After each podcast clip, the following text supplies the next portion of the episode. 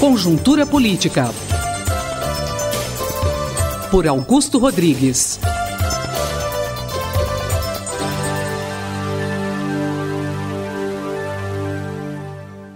Professor Augusto Rodrigues, que consequências políticas a divulgação da fala do ministro Romero Jucá com Sérgio Machado pela Folha de São Paulo podem causar?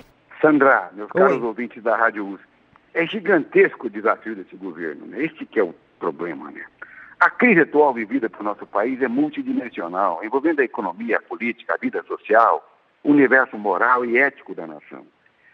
Assim, esta crise não poderá ser enfrentada através do ataque isolado a qualquer uma das suas dimensões. É, é aí que está o problema.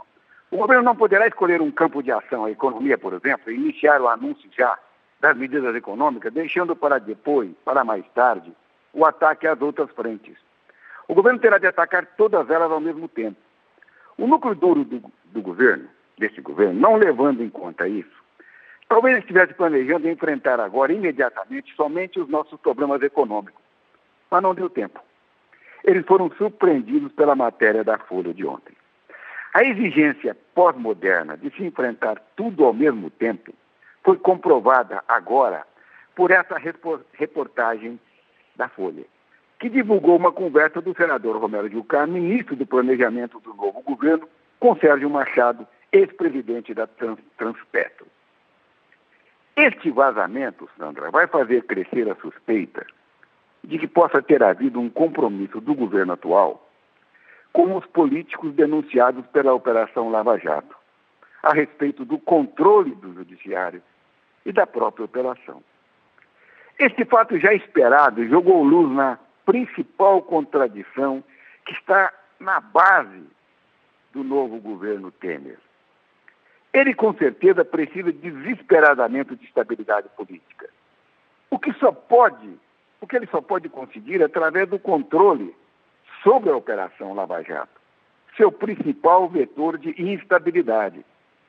O problema é que a população e a grande imprensa têm dado apoio quase irrestrito às ações contra a corrupção levadas a efeito pelos procuradores do Ministério Público e pelos delegados da Polícia Federal, sediados lá em Curitiba, dando sinais claros de que a população e a imprensa não aceitarão mais a forma antiga de gestão de recursos públicos, essa forma tradicional de fazer política no Brasil. Mas essa contradição precisa ser enfrentada pelo novo presidente interino que está emitindo sinais contraditórios sobre o tema mais importante e estratégico do momento. A defesa da Operação Lava Jato, em seu discurso de posse, foi feita ao mesmo tempo que ele convida políticos denunciados pela Operação Lava Jato para integrarem o seu ministério. Isso sim, eu creio que representará um convite à crise e à instabilidade política de seu governo. Como com toda certeza, veremos acontecer nestes próximos dias.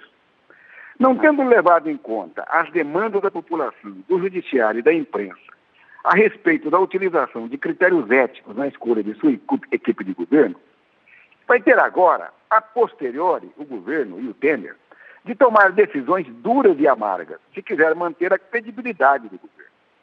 Por causa disso, dificilmente Romero Jucá escapará de é, uma inglória alternativa de saída, como aconteceu ontem à noite. Porque tudo isso indica que as investigações vão continuar, pois o Ministério Público e a Polícia Federal ganharam uma autonomia e uma independência irreversíveis, referendadas pela Constituição. Vai ser difícil, muito difícil, o novo governo conseguir controlar e arrefecer este protagonismo do Judiciário que vicejou nos governos do PT, como sonha a classe política tradicional. E aqui, Sandra, nós temos um enigma político de grandes proporções.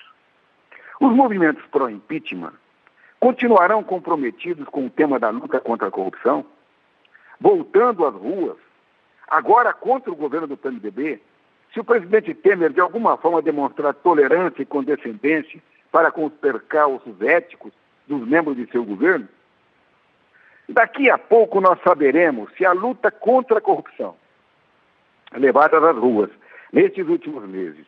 Era um movimento apartidário contra uma forma de fazer política usada tradicionalmente pelo Partido Brasileiro, ou se as manifestações das ruas eram somente contra Dilma, Lula e contra o PT, expressando exclusivamente uma mobilização de segmentos sociais antipetistas que aderiram às ideologias de centro-direita.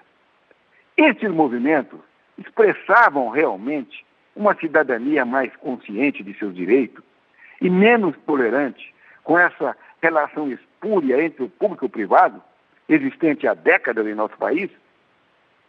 Até agora, meus caros ouvintes, as ruas ainda não se manifestaram a respeito da montagem do novo governo dirigido pelo PMDB.